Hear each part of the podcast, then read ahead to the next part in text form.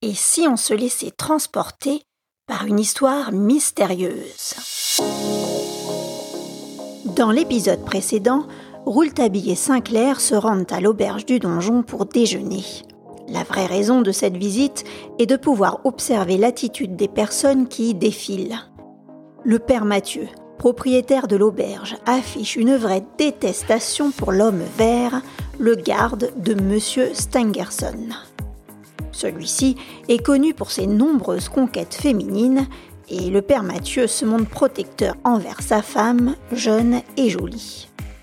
On fait connaissance avec la mère à genoux qui, lors d'une conversation avec le garde, explique ne pas comprendre le cri de la bête du bon Dieu poussé la nuit du drame, car terriblement souffrante cette nuit-là, son chat était resté à ses côtés sans émettre le moindre mugissement. Finalement, le garde se fait mettre à la porte de l'auberge par le père Mathieu, qui devant Rouletabille et Sinclair l'accuse sans détour d'être l'auteur de l'attaque. Rouletabille ne croit pas en cette version des faits. Il attribue cette accusation à la haine vouée par le père Mathieu à l'homme vert. Sur le chemin du retour, Rouletabille décide de pénétrer discrètement à l'intérieur de la maisonnette des concierges, entraînant Sinclair avec lui. Il en ressort très intrigué et il n'en expliquera pas les raisons.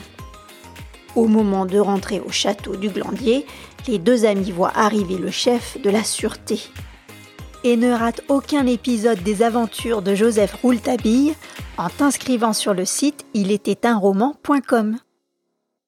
Allez, c'est parti. Chapitre 11, première partie. Où Frédéric Larsan explique comment l'assassin a pu sortir de la chambre jaune. À l'intérieur du gigantesque dossier du mystère de la Chambre jaune dont je dispose, se trouve, en particulier, un papier du plus grand intérêt.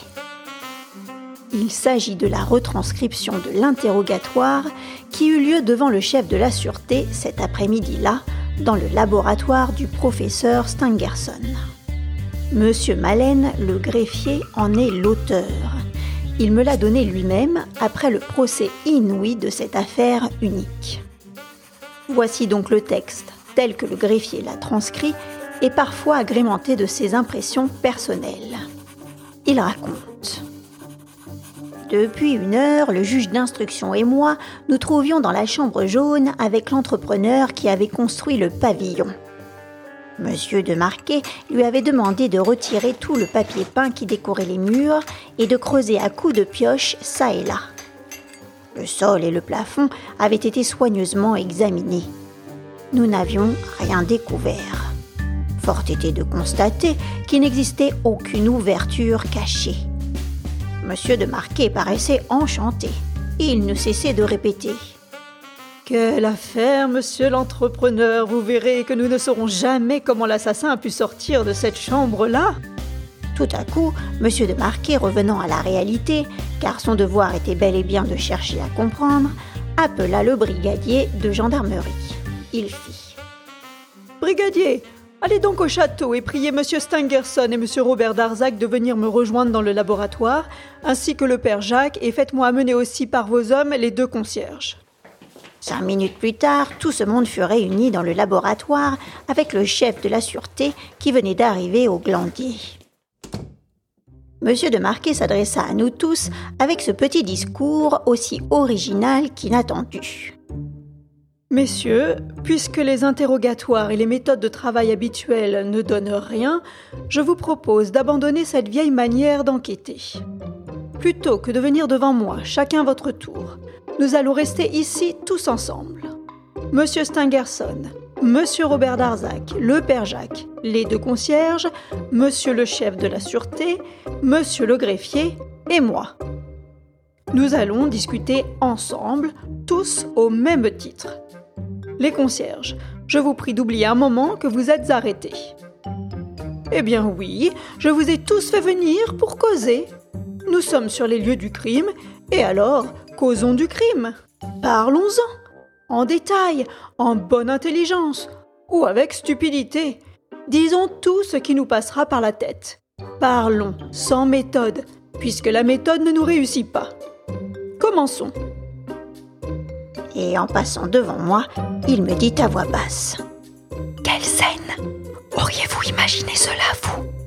J'en ferais bien une petite scène pour ma pièce de théâtre. Exalté, il se frottait les mains.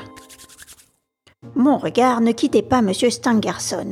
Cet homme avait cru sa fille morte, et il en était encore tout ravagé. Ce père et cette fille partageaient une tendresse infinie.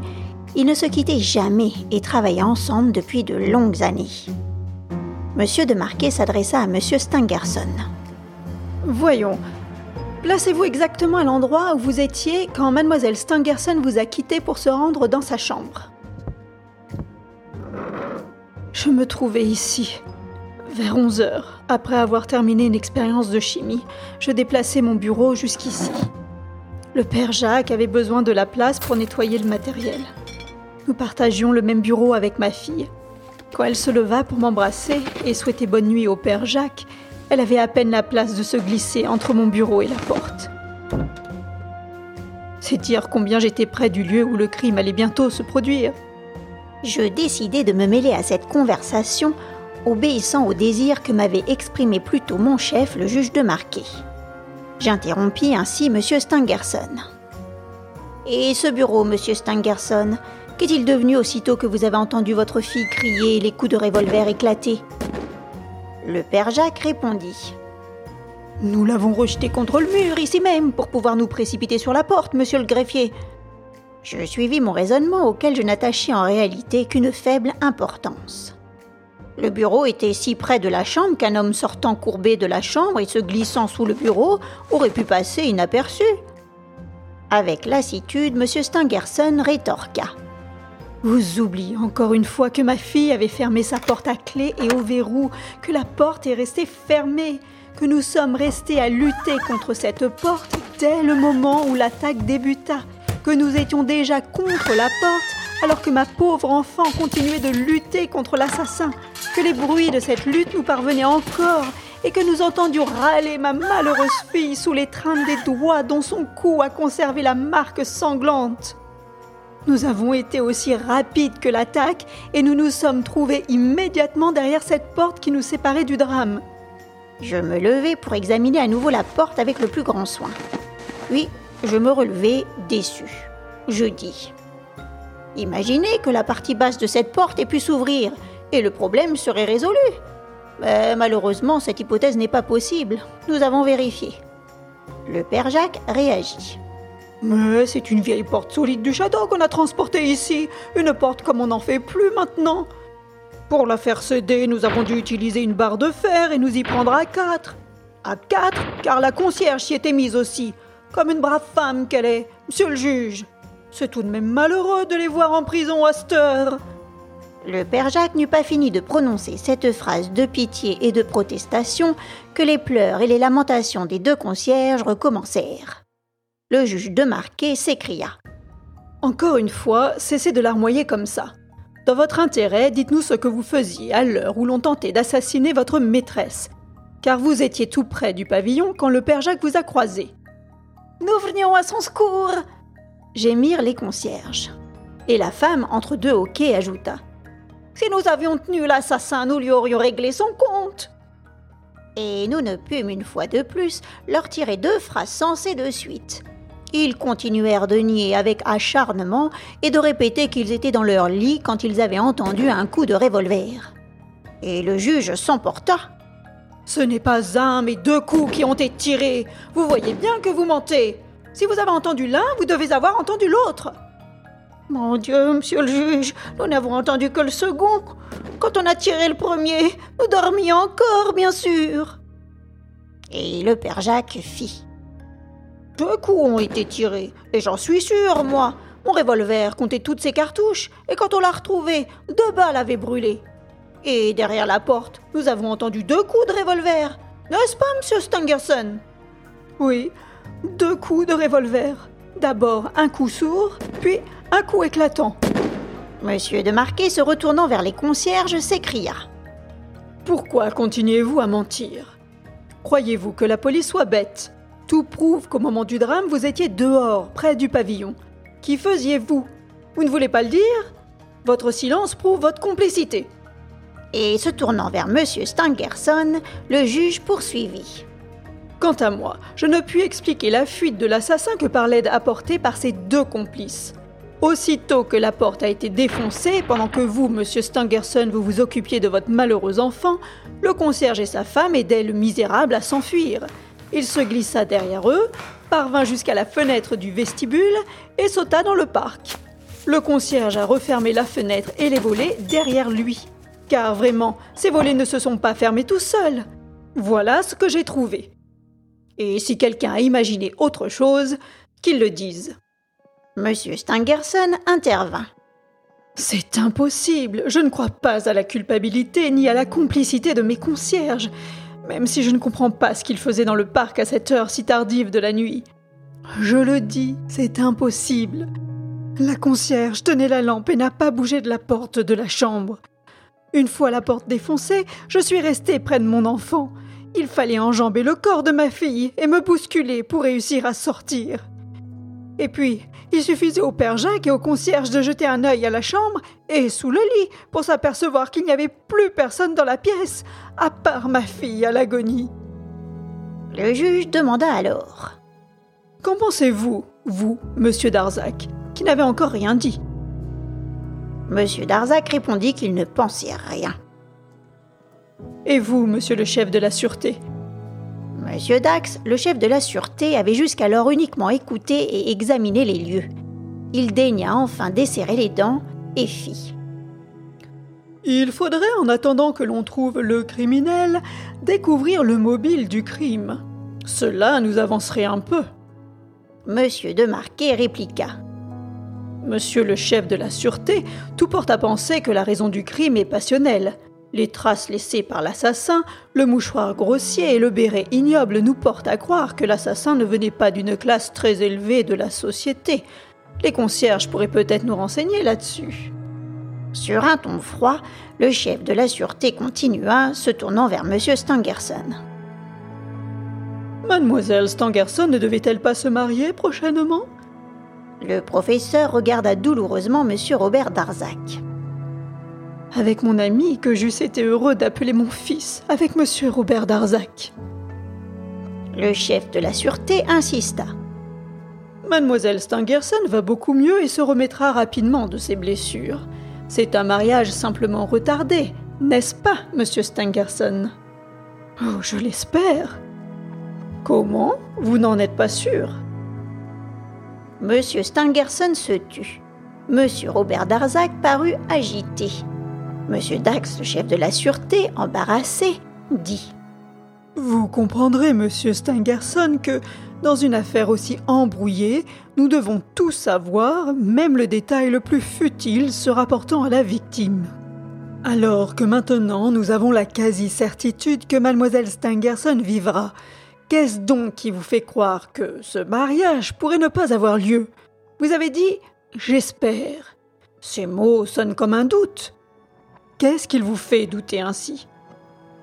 Monsieur Stangerson prit une forte inspiration et finit par dire Oui, monsieur, vous avez raison. Il vaut mieux que vous sachiez une chose qui pourrait vous faire croire qu'elle a de l'importance si je vous la cachais. D'ailleurs, monsieur Robert Darzac sera de mon avis. Monsieur Darzac, dont la pâleur à ce moment me parut tout à fait anormale, fit signe qu'il était d'accord avec le professeur. M. Darzac ne répondait que par des signes et me semblait incapable de prononcer un seul mot. M. Stangerson continua. Monsieur le chef de la sûreté, sachez donc que ma fille avait juré de ne jamais me quitter. Elle avait cette promesse à cœur, malgré ma volonté de la décider à vouloir se marier. Cela était mon devoir de père. Nous connaissons M. Robert Darzac depuis de longues années et M. Robert Darzac aime ma fille. Un moment, j'ai cru qu'elle l'aimait en retour lorsque récemment, j'eus la joie d'apprendre de la bouche même de ma fille qu'elle acceptait enfin de se marier. Voyez-vous, monsieur, je suis d'un grand âge. Cette nouvelle me procura une joie immense. Je savais que désormais, mademoiselle Stangerson aurait à ses côtés pour l'aimer et continuer nos travaux communs un être que j'aime et que j'estime pour son grand cœur et pour sa science. Or, monsieur le chef de la sûreté, deux jours avant le crime, ma fille m'a déclaré qu'elle n'épouserait pas M. Robert Darzac. Il y eut un silence pesant. La minute était grave. Monsieur Dax reprit. Et mademoiselle Stangerson ne vous a donné aucune explication? Elle m'a dit qu'elle était trop vieille maintenant pour se marier, qu'elle avait attendu trop longtemps, qu'elle avait bien réfléchi, qu'elle estimait et même qu'elle aimait M. Robert Darzac, mais qu'il valait mieux que les choses en restent là. Voilà qui est étrange, murmura M. Dax. Étrange, répéta M. de Marquet. Monsieur Stangerson, avec un sourire pâle et glacé, dit Ce n'est pas de ce côté, monsieur, que vous trouverez la raison du crime. Monsieur Dax fit d'une voix impatiente. En tout cas, le mobile n'est pas le vol. Et nous en sommes sûrs s'écria le juge d'instruction. À cet instant, la porte du laboratoire s'ouvrit. Le brigadier de gendarmerie remit une carte au juge d'instruction. Monsieur de Marquet lut et s'exclama. Ah. Voilà qui est trop fort. Que se passe-t-il? demanda le chef de la sûreté. La carte vient du petit reporter du journal L'Époque, monsieur Joseph Rouletabille. Il a inscrit ces mots. L'un des mobiles du crime a été le vol. Le chef de la sûreté sourit. Oui, le jeune Rouletabille. J'en ai déjà entendu parler. Il passe pour ingénieux. Faites-le donc entrer, monsieur le juge d'instruction et l'on fit entrer monsieur Joseph Rouletabille. J'avais fait sa connaissance dans le train qui nous avait amenés ce matin-là à Épinay-sur-Orge. Il s'était introduit presque malgré moi dans notre compartiment. J'aime mieux dire tout de suite que ses manières et son impertinence m'avaient fortement déplu. Je n'aime pas les journalistes. Ces gens se croient tout permis et ne respectent rien. Monsieur Joseph Rouletabille entra donc dans le laboratoire, nous salua et attendit que Monsieur de Marquet lui demanda de s'expliquer. Vous prétendez, monsieur, que vous connaissez le mobile du crime et que ce mobile, contre toute évidence, serait le vol. Non, monsieur le juge d'instruction, ce n'est pas ce que j'ai prétendu. Je n'ai dit pas que le mobile du crime a été le vol et je ne le crois pas. Alors, que signifie cette carte? Elle signifie que l'un des mobiles du crime a été le vol. Qu'est-ce qui vous permet d'affirmer cela? Ceci, si vous voulez bien m'accompagner. Et le jeune homme nous invita à le suivre jusque dans le cabinet de toilette. Il demanda à monsieur le juge d'instruction de se mettre à genoux à côté de lui. La lumière du jour éclairait parfaitement cette pièce. Monsieur Demarquet et monsieur Joseph Rouletabille s'agenouillèrent sur le seuil. Le jeune homme montrait alors un endroit de la dalle. Il fit. Les dalles du cabinet de toilette n'ont pas été lavées par le père Jacques depuis un certain temps.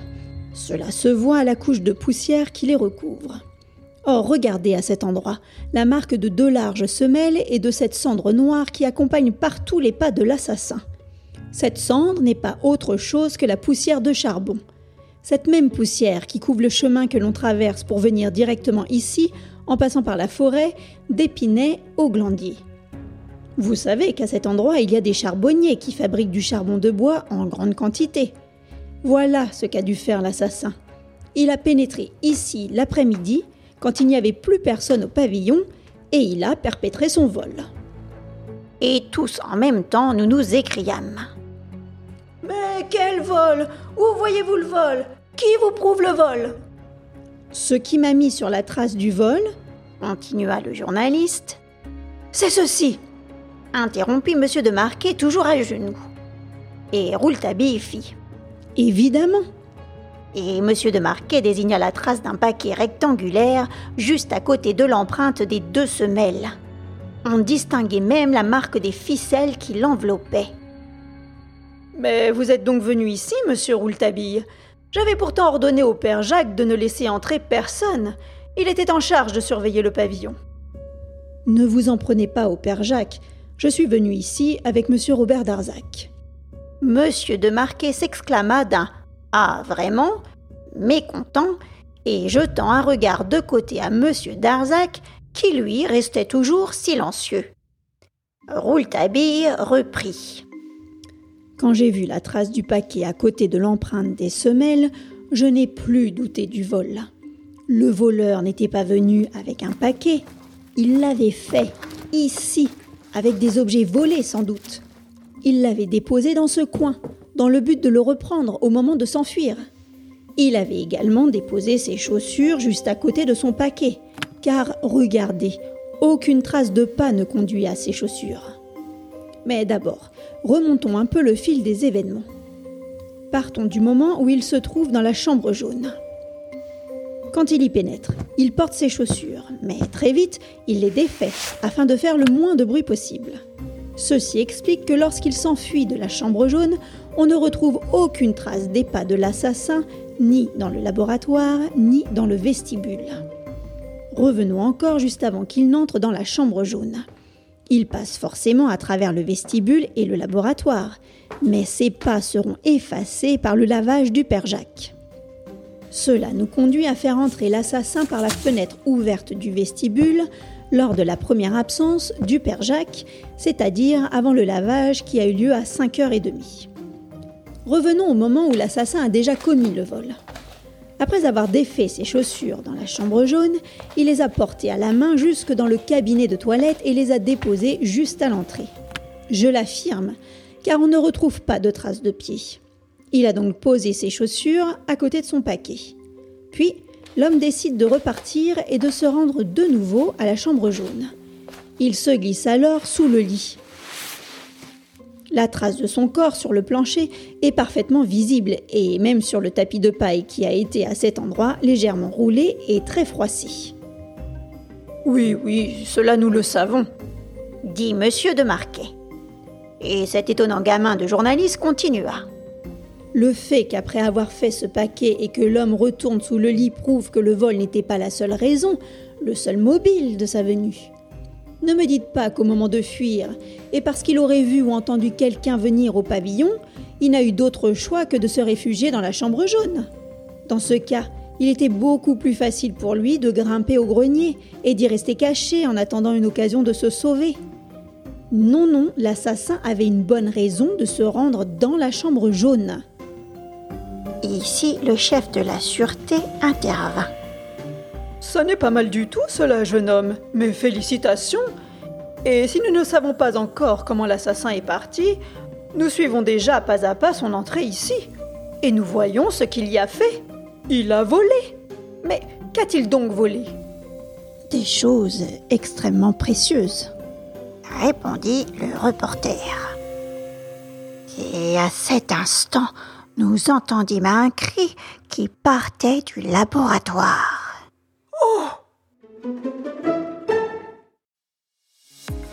Ainsi se conclut pour aujourd'hui les aventures de Rouletabille. Parviendra-t-il à percer le mystère de la chambre jaune? La suite au prochain épisode. Si tu souhaites m'encourager dans la réalisation de ce podcast, si tu aimes les récits d'Il était un roman, merci de me suivre, d'aimer, de mettre des étoiles sur ta plateforme de podcast ou de t'inscrire à ma newsletter sur ilétaitunroman.com. Merci pour ton écoute et à très vite